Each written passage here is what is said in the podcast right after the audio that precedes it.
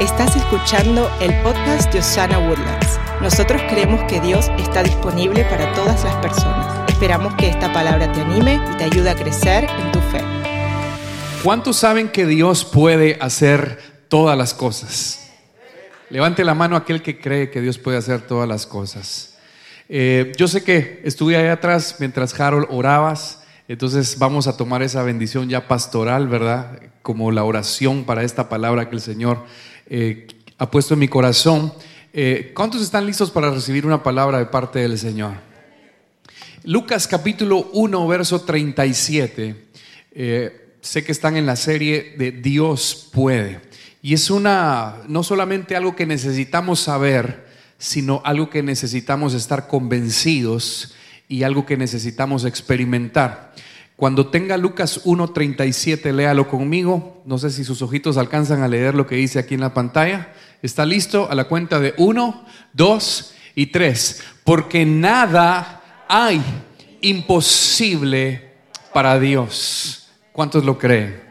Si lo cree, déle su mejor ofrenda de palmas al Rey de Reyes.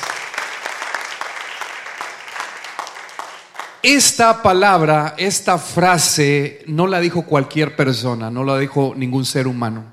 La dijo nada más y nada menos que el ángel Gabriel cuando llega con María y le dice, tú vas a dar a luz un hijo y tienes una pariente que se llama Elizabeth, que ya es mayor de edad, que también va a concebir a, su edad tan avanzada. Y viene el ángel Gabriel y le dice, entre paréntesis y entre comillas, ¿sabes por qué vas a concebir de esta forma? Y porque María estaba asustada, le dice, ¿cómo voy a poder yo dar a luz un hijo cuando yo no he conocido esposo? Y entonces el ángel Gabriel le explica cómo va a ser y le habló también de, de, su pariente Elizabeth, que ya era de edad avanzada, y le pone entre comillas, ¿sabes por qué lo vas a hacer?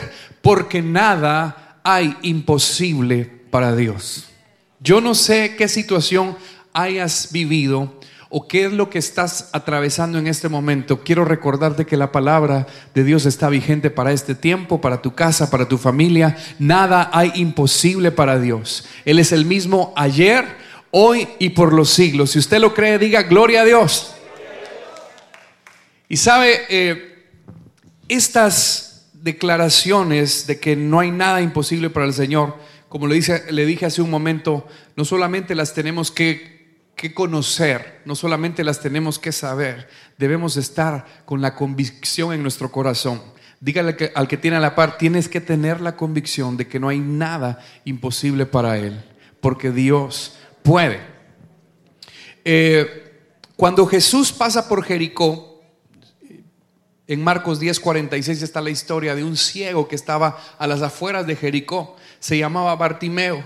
Jesús pasa con toda la multitud, con todas las personas que le seguían, con sus discípulos, y empieza Bartimeo a gritar, Jesús, hijo de David, eh, necesito platicar contigo, ten misericordia de mi Jesús, y empieza a gritar. Jesús se detiene y lo manda a llamar Bartimeo, y le dice, eh, traigan a Bartimeo, y llega el, a ver, lea conmigo 49, Marcos 10, 49, Jesús se detuvo y dijo, llámenlo.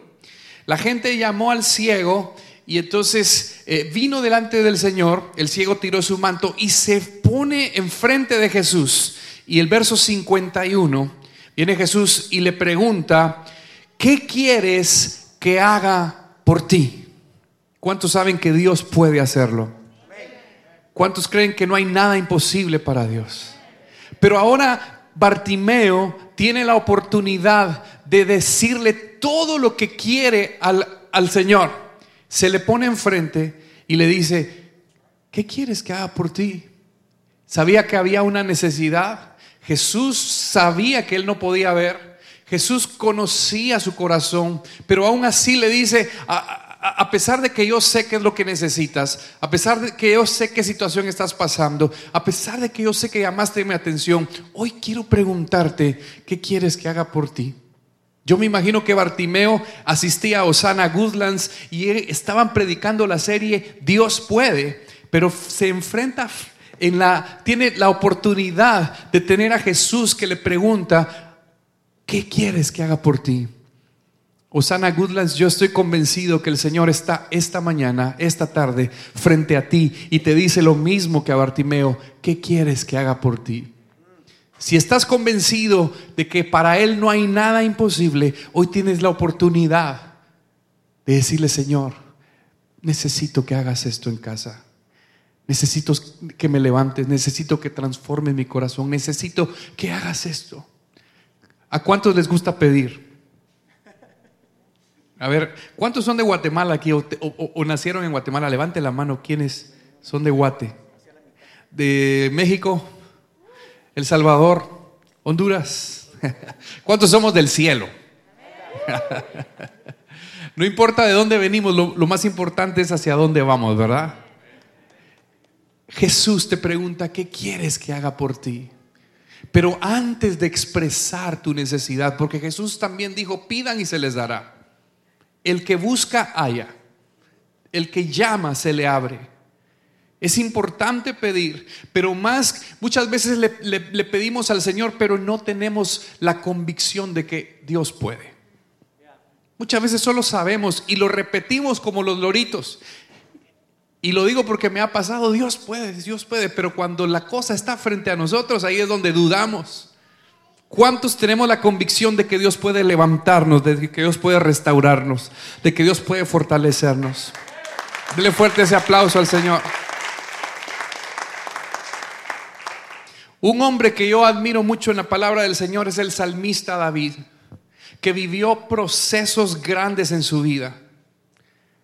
Muchos conocemos la historia de David, muchos conocemos las, las grandes hazañas que logró hacer que mató al gigante, que, destruía ejércitos poderosos. Pero David, al igual que usted y yo, atravesaba momentos de dificultad, momentos difíciles en su corazón, momentos increíbles eh, de bondad del Señor, pero también donde estaba siendo perseguido, donde estaba siendo, donde le tenían envidia, donde lo querían matar, etcétera. Pero mire lo que llega a escribir David en una oportunidad en el Salmo 103. Él le dice, bendice alma mía al Señor y no olvides ninguno de sus beneficios. Diga conmigo, ninguno de sus beneficios. Y entonces hay demasiados beneficios, pero David enumera algunos y dice, Él es quien perdona todas tus iniquidades, el que sana todas tus dolencias. Mire lo que Dios puede hacer. El que rescata del hoyo tu vida. El que te corona de favores y misericordias. El que sacia de bien tu boca de modo que te rejuvenezcas como el águila. ¿Cuántos creen que Dios puede hacer todo eso en nuestro corazón? Diga conmigo, Dios puede. Entonces vemos tantos ejemplos en la palabra de Dios que son como espejos para nosotros. Dios no se ha olvidado de lo que estás atravesando. María creía que eso era imposible y viene el ángel y le dice, no hay nada imposible para Dios. Bartimeo tuvo la, la, oportunidad de que Jesús le preguntara, ¿qué quieres que haga por ti?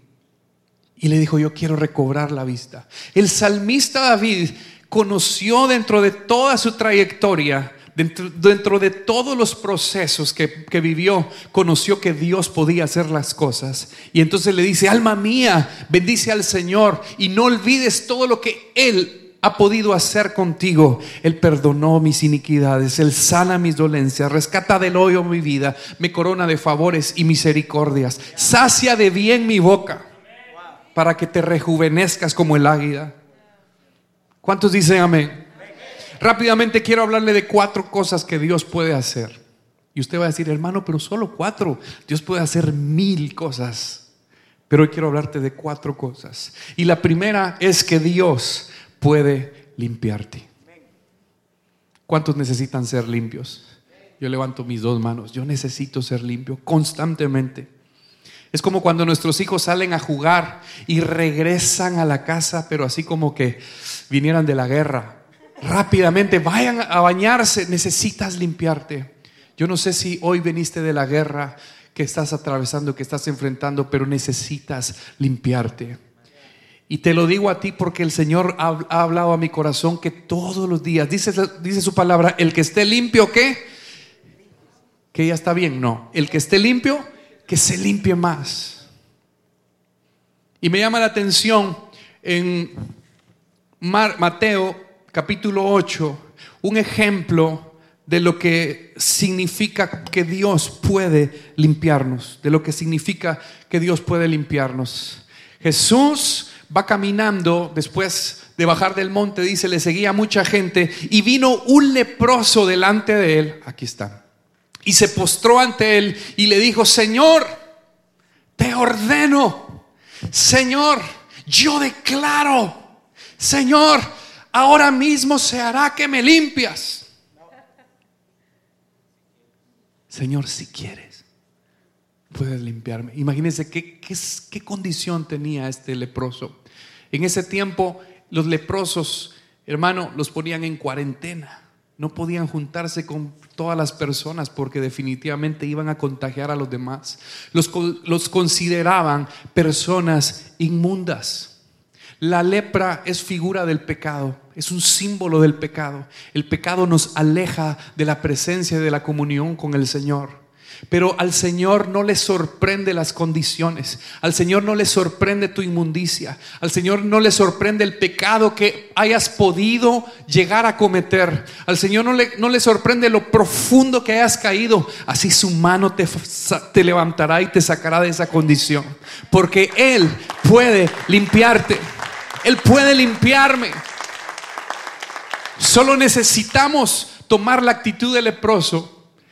¿Qué hubiese pasado si el leproso no se acerca a Jesús? Hubiese tenido un pensamiento equivocado. Pero ¿cuándo voy a ser limpio? Eh, me imagino que Jesús solamente se junta con las personas puras. Jesús no puede juntarse con una persona como yo. Yo no puedo acercarme a Osana Goodlands. Yo no puedo acercarme a esa iglesia porque ahí solo van limpios, solo van perfectos. A Jesús no le sorprende la suciedad que podamos llegar a tener. Él puede limpiarnos. ¿Cuántos pueden levantar su mano derecha esta tarde y decirle, Señor, si quieres, puedes limpiarme? Necesito ser limpio. Quiero ser limpio. Y yo quiero darle una buena noticia. Dios no solamente puede, Él quiere. Quiere. Porque le dijo, yo quiero, claro que sí quiero, ser limpio. Lea conmigo el verso 3, Jesús extendió la mano y le tocó diciendo, quiero, ser limpio. Y al instante, al instante en ese momento, el Señor lo limpió y fue una nueva persona. Quizá has estado sucio por muchos años, has estado batallando con una inmundicia por muchos años. Una vez más te quiero recordar que al Señor no le sorprende el que confiesa su pecado y se aparta alcanza misericordia. El que confiesa su pecado y se acerca a Jesús, el Señor lo limpia porque Dios puede limpiarte. Diga conmigo, Dios puede limpiarme. Número dos, Dios puede, ¿lo puede leer ahí? Dios puede restaurarte. Yo quiero que lo hagamos personal. Dios puede restaurarme. ¿Alguien lo cree? Y no solamente creerlo, tener la seguridad, la convicción. Pero para poder hacer eso, Dios puede restaurar a algo que se ha echado a perder. Dios no puede restaurar algo que esté bien o algo que parezca bien.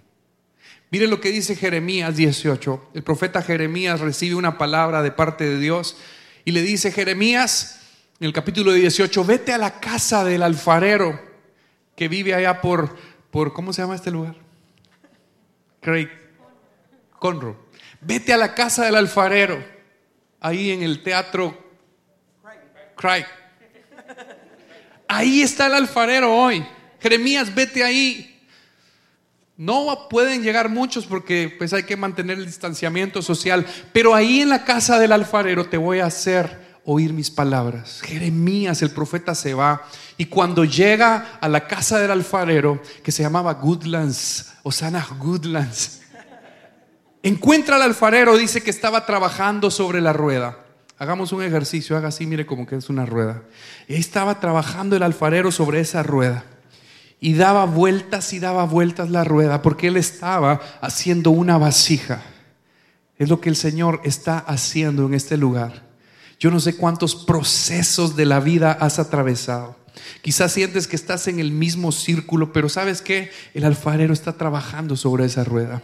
ha estado trabajando en, tu enfermedad, ha estado trabajando en tu matrimonio, ha, estado trabajando en tu empresa, en tus finanzas, en tu, carácter, en tus relaciones familiares, en tus amistades, en esos problemas que nadie conoce. Pero el alfarero está trabajando en ti. Y entonces eh, Jeremías se queda asustado y dice, wow, estoy en la casa del alfarero. Y de pronto sucede algo que quizá Jeremías nunca había visto. Dice, y la vasija que él estaba trabajando, ¿qué sucede con esa vasija? Y la vasija, el verso 4, y la vasija de barro que él hacía, léalo conmigo, se echó a perder. ¿Cómo se le echó a perder en las manos del alfarero? Se echó a perder. No importa la situación que tú creas, quizá pensaste que tu matrimonio se echó a perder.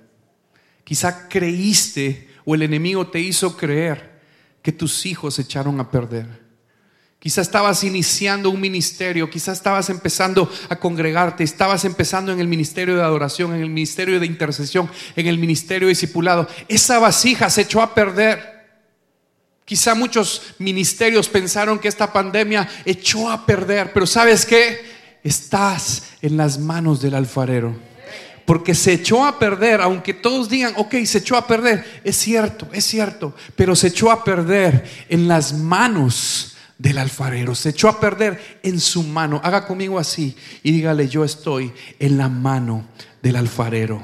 Aunque Él esté trabajando en tus procesos y probablemente hayas pensado que todo se terminó, hayas pensado que todo se acabó, déjame decirte que estás en las manos correctas. Porque el alfarero vino, siga leyendo conmigo, verso 4, y la vasija de barro, o sea, y Luis Morales, y el matrimonio de Luis Morales, y la familia de Luis Morales, y la empresa de Luis Morales, y el negocio y el trabajo de Luis Morales que, que se había echado a perder en su mano, vino el mismo alfarero y la hizo de nuevo, como mejor le pareció, y dijo, ahora va a quedar mucho mejor. No vino y dijo, ya se echó a perder, ah, ya no sirve, tirémosla. No. Él dijo, ¿sabes qué?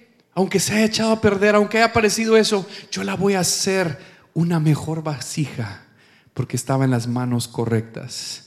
No importa la situación que estés atravesando, gente hermosa que está aquí, gente hermosa que está viéndonos desde su casa, desde su teléfono, desde su computadora, estás en las manos del alfarero, estás en las manos correctas. Y si supuestamente te echaste a perder, Dios puede restaurarte. ¿Quién puede decir conmigo, Dios puede restaurarme? Si lo ponemos en el ejemplo del salmista David, Él sana todas mis dolencias. En, lo que Dios pudo hacer antes es, Dios puede limpiarme. El salmista David lo decía, Él perdona todas mis iniquidades. Ahora, Dios puede restaurarme. El salmista David lo hubiera dicho, Él sana todas mis dolencias. ¿Cuántos me están siguiendo esta tarde? Tercera cosa que Dios puede hacer. Dios puede librarte. ¿Cuántas veces Dios nos ha librado de peligros? ¿Cuántas veces Dios nos ha librado incluso de la muerte? Si todavía estás hoy, vivito y coleando, decimos en Guate, si todavía estás de pie, es porque tu propósito no se ha terminado. Tienes un propósito, un tiempo y una asignación que Dios te dio y que puso en tus manos para que se cumpla. Y no te vas a ir de esta tierra hasta que se cumpla el propósito. Jehová no ha terminado la obra contigo. Dios puede librarte. ¿Cuántos quieren que Dios lo libre de su esposa? de la suegra, de peligros, de terrores. Dios puede librarnos. Y el salmista David lo hubiera dicho de otra parte, Él puede rescatar del hoyo mi vida. El que rescata del hoyo mi vida, el que me libra de peligros. Pero un claro ejemplo de cómo es que Dios puede librarnos Yo quiero que usted me acompañe al libro de- del profeta Daniel, capítulo 3. Y esta es la historia de tres jóvenes que tenían convicciones claras, convicciones profundas en su corazón de a quién servían, de a quién adoraban. Se trata de Sadrach, Mesach y Abednego. Si todavía no tiene hijos, mire, ya tiene tres nombres para ponerle. Sadrach, Sadrach, guerra. Ahí viene. ¿eh? Mesach, guerra. Sadrach, Mesach y Abednego, tres amigos de Daniel que habían sido cautivos. En esa oportunidad Dios Dios no los pudo librar del cautiverio porque los llevó con un propósito específico de dar testimonio de a quién servían y a quién adoraban. Se le ocurre al rey Nabucodonosor y a su, y a su equipo que lo rodeaba, construyamos una estatua de 6 por 6 por 6 y todos tienen que adorar a esa estatua. Cuando suenen los instrumentos tienen que inclinarse. Pero estos tres jóvenes tenían convicciones claras. No los movía nada. Estaban convencidos, como dijo el apóstol Pablo, que ni la muerte, ni la vida, ni lo alto, ni lo profundo, ni ángeles, nada lo puede separar del amor de Dios. Y entonces vienen y les dicen, hay una ley en toda Babilonia que todos al escuchar el sonido de la música van a adorar a la estatua que, que mide 6 por 6 por 6 que levantó Nabucodonosor. Y el que no lo haga lo vamos a echar al horno calentado siete veces. Y escucharon los amigos de Daniel, Sadrach, Mesach y Abednego lo que podían pasar. Ellos no se inclinaron y entonces los llevaron delante del rey y le dice, estos tres muchachos no se quieren inclinar. Usted sa- sabe la historia. El rey le dice, ah, no quieren hacerlo, entonces los vamos a echar al horno calentado siete veces, al horno de fuego, el horno de la prueba. Verso 17. Ciertamente le contestan estos jóvenes, ¿sabes qué, Nabucodonosor? Ciertamente nuestro Dios a quien servimos puede librarnos del horno de fuego ardiente y de tu mano, oh rey, nos librará. Diga conmigo convicción. ¿Cuántos saben que Dios nos puede librar? ¿Cuántos están seguros de que Dios te puede librar del horno? Ahora leamos el verso 18. Pero si no lo hace, diga conmigo, pero si no lo hace, yo sé que Dios puede sanarte de ese cáncer, pero si no lo hace, yo sé que Dios puede salvarme, salvar mi matrimonio, yo sé que Dios puede salvar a mis hijos, yo sé que el Señor puede levantar a mis padres de esa enfermedad, pero si no lo hace, déjame decirte, oh rey, que no serviremos a tus dioses ni adoraremos la estatua de oro que has levantado. Diga conmigo convicción.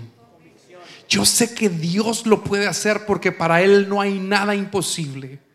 Y la Biblia es un espejo de lo que puedo, de lo que puedo pasar, de lo que puedo atravesar. Yo sé que Dios puede hacerlo. Yo sé que Dios puede librarme de esta peste, de este virus. Pero si no lo hace, tampoco me voy a separar y me voy a alejar de la presencia del Señor. Tampoco voy a atribuir despropósitos ni voy a murmurar delante de Él. Porque Jesús mismo le dijo, Padre, si es posible que pase de mí esta copa, pero que no se haga mi voluntad sino la tuya. ¿Cuántos creen que Dios puede librarnos? Pero si no lo hace, lo mismo le pasó a Pedro. Jesús le dijo, Pedro, me han pedido tu alma para zarandearte como a. Prepárate, Pedro, porque viene una prueba muy fuerte. Y me imagino que Pedro le dijo, sí, Señor, yo sé, pero tú me vas a sacar, ¿verdad?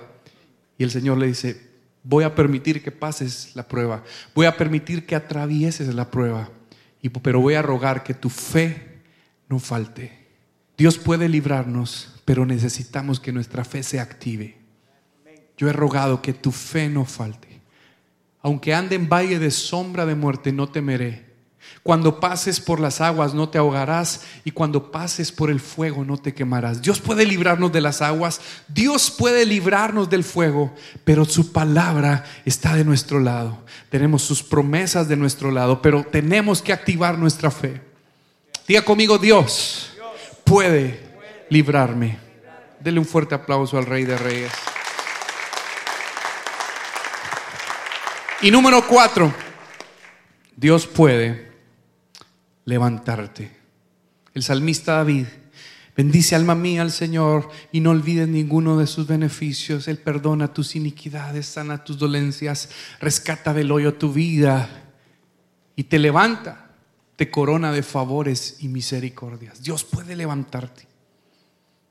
Y traigo a mi memoria la historia de Jairo. Yo no sé cuántos han, han, leído esa palabra cuando un hombre muy, un principal de la sinagoga llega con Jesús y le, dije, y le dice, ven a mi casa porque mi hija se está muriendo. En mi casa tengo a alguien enferma que necesito que la levantes. Y Jesús por alguna u otra razón se tardó en llegar. Y cuando Jesús llega a casa de Jairo, la niña ya había muerto y todos le dicen, ¿sabes qué? No, ya no, ya no molestes al maestro. Tu hija murió. Y viene, lea conmigo Lucas 8, 51. Jesús entra en la casa no dejó entrar a nadie con él, solo llevó a Pedro, a Jacobo y Juan. Y el padre, y dice, y al padre y a la madre de la niña, y todos estaban llorando, pero Jesús les dijo, no lloren, porque la niña no está muerta, solamente duerme. Tenemos que saber que Dios puede levantarnos aún de la muerte. Si pensaste que se había muerto algo en tu vida, si pensaste que muchos sueños, es que yo antes pensaba que yo iba a hacer esto, yo que yo podía servir al Señor aquí y que el Señor me iba a usar, Dios puede levantar esos sueños. Dios puede levantarte de cualquier condición que tengas. Solamente necesitamos creer y para que Él te pueda coronar de favores y misericordias. Alguien puede decir, ¿sabes qué? Tu carrera murió. Cometiste un error y ahí te acabaste. Dios puede hacer de la nada todo. Dice Isaías que Dios multiplica las fuerzas al que no tiene ninguna. Y sabe que las matemáticas, nuestras matemáticas nos dicen que todo número multiplicado por cero da cero. El que no tiene ningunas, ninguna fuerza, Dios las multiplica y le da fuerzas. Eso es algo sobrenatural. Eso es algo que nuestra mente no puede concebir. Nosotros escribimos una canción hace muchos años que dice, yo creo, creo que tú me levantarás, creo en tu palabra, Señor, yo creo en tu venida, yo creo en, en, cada promesa que tú me has dado, yo creo que tú me levantarás. Alguien puede decir, yo creo que tú me levantarás. Dios puede levantar tu matrimonio, Dios puede levantar tu hogar, Dios puede levantar tu ministerio. Dios puede levantar tu empresa. Quizá en, este, en, este, en esta cuarentena o en estos meses que hemos atravesado, tus finanzas se han venido y se han muerto. Dios las va a levantar porque Él no es hombre para mentir ni hijo de hombre para arrepentirse. Solamente creamos, activemos nuestra fe. Y así como le dijo el ángel Gabriel a María, para Dios no hay nada imposible. Así como muchos hombres, héroes de la fe, en Hebreos 11 está una lista interminable de hombres que atravesaron momentos críticos, pero pudieron entender que Dios puede hacer todas las cosas, porque para Él no hay nada imposible. Quiero que te pongas de pie en esta tarde. Y el salmista David termina diciendo, el que sacia de bien tu boca, de modo que te rejuvenezcas. ¿Sabes? Si yo entiendo que Dios puede limpiarme, diga conmigo, Dios puede limpiarme. A ver, dígalo más fuerte, Dios puede limpiarme. Diga conmigo, Dios puede restaurarme. Dígalo fuerte, Dios puede restaurarme. Diga conmigo, Dios puede librarme. Y Dios puede levantarme. Pero una vez que Él lo haya hecho, nunca falte la alabanza en tus labios. Si hay alabanza en tus labios, va a haber victoria en tu casa, va a haber victoria en tu familia. Dios te va a levantar de una manera impresionante. Y no vengo hoy a decirte palabras bonitas ni endulzarte el oído. Vengo a, recordarte cada promesa en la palabra del Señor, cada promesa que Dios ha hablado. Porque si Él lo dijo, se va a cumplir tarde o temprano.